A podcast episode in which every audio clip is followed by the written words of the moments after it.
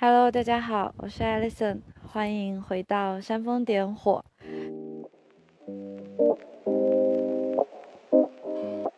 距离上一次和大家录这样的节目过去了一个星期。上一次我和大家录制的时候，人还在布达佩斯，我现在已经来到了克罗地亚南部的一座，嗯，滨海城市，叫 Split 斯普利特。现在我正在一个小花园里和大家录下这一期的节目。有时候想一想，还是觉得蛮不可思议的。嗯，上一个星期人还在匈牙利，现在我又到了新的一个地方，这也算是嗯传承了我们上一期的节目关于数字游民吧。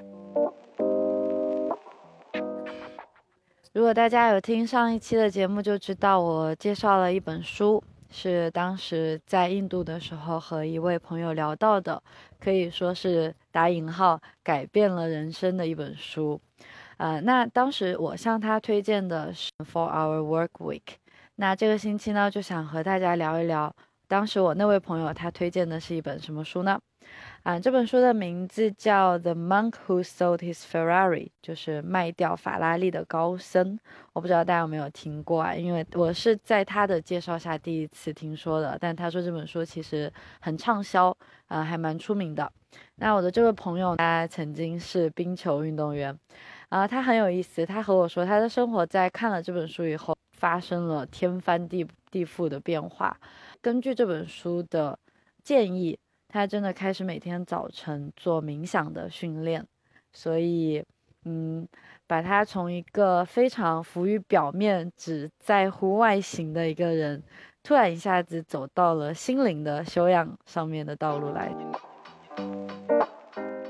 那这本书也有中文版。啊，他的名字叫《卖掉法拉利的高僧》，他其实聊的是一个故事。本身书很小，就两百多页的样子，应该很快就可以翻看完。啊，我是在印度，我们从瑞士开始就学瑜伽的地方到阿格拉的泰姬陵所在地的火车上把这本书读完的。然后我当时也记了一些笔记。可以和大家一起分享一下，嗯，我记得当时在看这本书的时候，对我影响最大的就是他有提到我们每天人类，呃，每天都会有多少次的思维。这个我以前在录引导式冥想的时候也有提到过，我们人类一天会有几万个，嗯，thoughts 的这些不经过我们控制所产生的一些想法会出现，而百分之九十五的这些想法都和前一天其实是一样的。这听起来是不是还蛮可怕的？也就是说，我们其实每天都是大脑其实在不受我们控制的做着很多事情，而且大多数是重复的事情。所以这个又回到了一个我一直在我所写的文章当中在强调的一个东西，就是习惯，习惯的力量。如果我们是常常无意识的让自己的大脑这样继续进行下去，嗯，我们就会进入一种无意识的生活状态。这也是比较危险的一种形式。我个人觉得，它会让我们变得随波逐流，而且也会经常可能在网络上看到一些讯息，就会变得非常的焦虑。嗯，在这本书当中，其实是推荐了有七项美德是可以获得圆满人生的。我在这里把它，我不仅仅讲到是这七项美德，而且这七项美德其实大家都知道，其实这些道理大家都听过，怎么样可以过好这一生。所以很多人可能在读到这一类。呃，鸡汤式的书籍总会觉得有一点排斥，对不对？就是哦，道理我都知道，可是究竟怎么样去过，我不知道。嗯，对于我来说，当时在读这本书的时候，我也会觉得啊，这些东西我们从小就都听过呀，大家都知道，我们应该很勤奋，我们都应该要谦逊一点，我们应该要有耐心，我们应该诚实，要有勇气。可是这些事情，我们要怎么样才可以去做到它呢？嗯，这些是我可能真正过去这一年在探索的一些东西，而且根据习惯、根据瑜伽、根据冥想，我觉得也获得了很多前进的方向。那这本书对于我来说，它其实出现的时机刚刚好，它恰好帮我总结了我之前在思考的一些东西，就是关于创造幸福，怎么样去过上幸福的这一生，它帮我全部总结出来了。我们一起来看一下，这里其实是有十个步骤。我们可以去做。第一步呢，其实提到的是 silence with yourself，要与自己有独处的时间。对，学会独处本身就是一件非常重要的事情。那我们能不能够与自己安安静静的相处，其实还是一件蛮重要的事情。那在这个安静，在这样的嗯相处方式下，我们其实可以通过冥想。因为通过冥想，对我来说，我觉得它最大的作用，并不是让我达到什么灵修的体验，啊，让我去进入一种什么样宗教的状态，不是这样的。我觉得冥想它真正的目的是让我能够休息我的大脑，就像我们之前提到的，我每天有这么几万条的思维会闪现而过，是我们自己都无意识到的，那当然很累了。所以成年人总感觉。是不能够完完全全休息好的，就我觉得冥想每一次可以给我带来的帮助，就它能让我获得真正的休息和放松。那第二条当然就是 physical movement 就运动锻炼，有一定的运动练习，这对我们身体一定是非常有好处的。第三个是 breathing，其实这个呼吸，我在这一次去印度学瑜伽以前，并没有深刻的考虑过这个话题。呼吸谁还不会吗？那在这本书，他也特别强调了一下，要 abdominal，就是我们的腹式呼吸。大家如果有去上过瑜伽课，可能都有体验过。我们其实每一个人在生下来的时候，还是 baby 的时候，大家都是做的是腹式呼吸，一直到大约五岁的时候，嗯，大家。就忘记了曾经的呼吸方式，所以我们现在人的呼吸是比较浅显的。当我们的呼吸较浅的时候，其实我们整个人的脑神经啊是会受其所影响的。大家知道，当我们紧张的时候，呼吸会比较急促；当我们不紧张的时候，然后你去调整一下自己的呼吸，把它变得很浅，你会发现自己慢慢变得有点焦虑，有一点不安。所以其实不仅仅是我们的心情会影响我们的呼吸，我们的呼吸反过来也会影响到心情。这就是为什么当遇到一些不快的时候，嗯，如果尝试几次深呼吸，其实就可以带来非常大的帮助。四项呢是提到饮食，whole foods plant-based diet，就是我们关注自己的饮食搭配，并不是说大家一定要吃素才是健康的。虽然现在大多数的科学实验基本上基本上哈，因为嗯营养学这件事情是没有定论的，但它基本上是认定了我们在吃一些完整的食物，完整的食物意思就是非经过加工的，又是以植物。以植物类的食物为主导的饮食方式是最健康。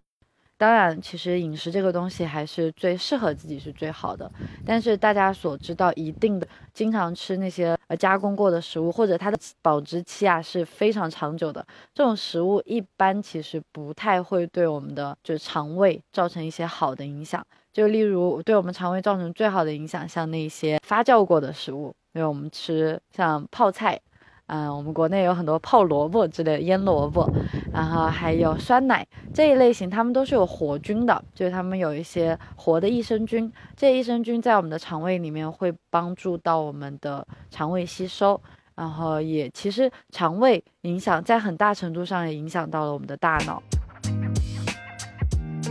下一件事情呢，就是 reading 阅读，即使每天只是阅读三十分钟而已，它也可以在非常大的程度上提高我们的生活质量。第六点是 inner contemplation，是指的我们自省，就是会花上一些时间，可能去做一些深层的思考。大家有没有发现，我上一次真正的坐下来思考一件事情的时候是多久以前了？嗯，所以这个对我来说是一个蛮大的启发。下一件事情呢是 rise up early，就是早起。不一定说早起这件事情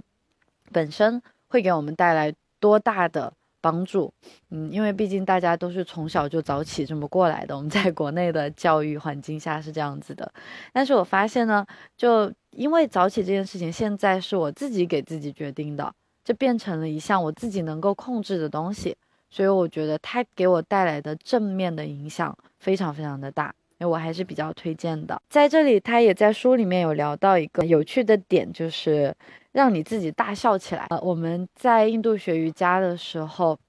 每天我们第一节课是呼吸课，那在呼吸课的结束，就结束之前，老师都很有意思，他会让我们练一个叫“哈哈大笑呼吸法”的东西。这个呼吸法，当时我刚开始在练的时候，我觉得很蠢，其实就是把我们的手沿着身体跟着深呼吸，然后当身体提上来的时候，仰天哈哈哈大笑三声。嗯，我最开始练的时候，我总是觉得，哦，天呐，我们在搞什么呀？但后来就因为刚开始可能大家去上课，心情都还蛮蛮不错的，状态都很好，就很激动，每天要学很多新的东西。可是。到第三周的时候就开始进入疲倦期了，所以当老师真正在那个时刻，他在在教我们做这个哈哈大笑的时候，我就发现仅仅是把我的嘴角上扬，就算我其实刚开始在做的在假笑，大家都在假笑，对不对？没有什么好笑的事情，但是光是做了这个哈哈哈这一项动作之后，其实整个人的身体呃，整个人的那个心态状态。就变得不太一样，就变得更有精神一些了。然后每次呼吸课，呼吸课的下一节都是体式课，所以就要做到强度稍稍要大一些的一些瑜伽练习，给我们做了非常大的精神准备。所以现在我如果觉得心情会有点 down、有点 low 的时候，我可能也会逼自己哈哈哈笑一下，啊，听起来很傻，但真的很有效。然后下一条书里面还提到要 spend time with music，与音乐共处。这个不需要我多说了。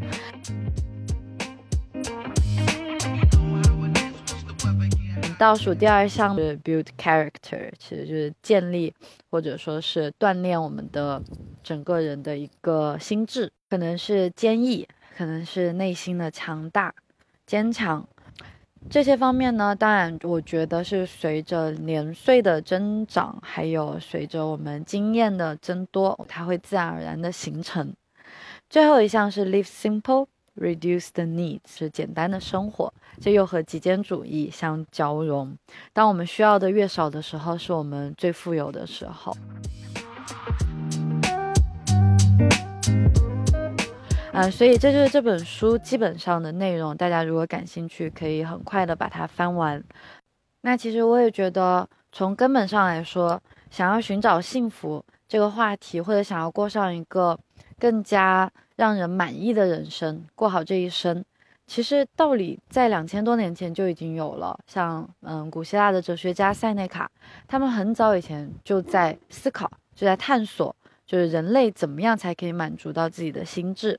呃，我们现在所做的事情都是不断的去重复，不断的去体验。我们在经历了很多的挫折，然后经历一些迷茫之后，其实又会回到一个原点。虽然听上去好像有一点悲观，这些道理很早以前就出现在我们生活中了。我们是小朋友的时候就已经知道了。可是大家为什么就是还是会如此的焦虑，就是犯下这么多的错误呢？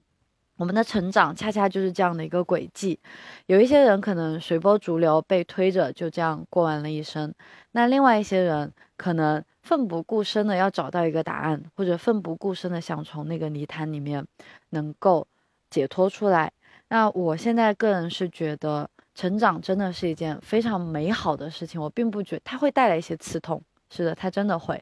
但是我也觉得这个刺痛同时也。太美好，美好到我根本就不想舍弃掉一分一毫，嗯，所以我希望大家好像讲的有一点偏了，嗯，希望可以跟大家一起美好的野蛮的生长。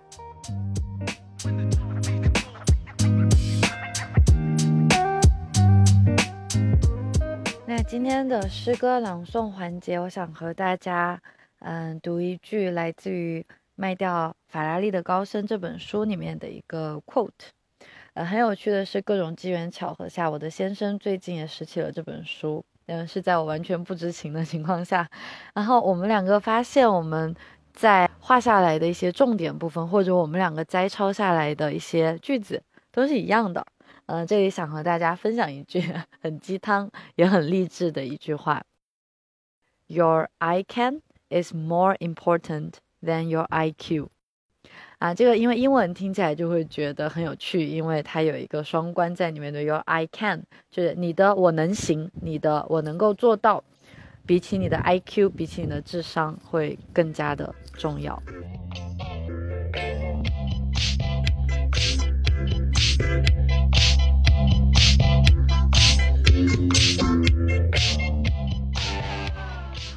今天节目最后推荐的一首歌叫《Dead Beat Summer》，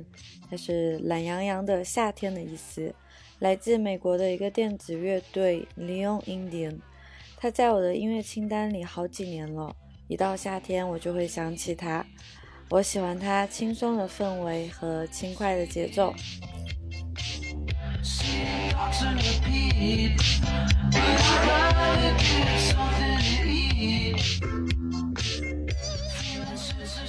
音乐可能是最容易影响我们心情的东西，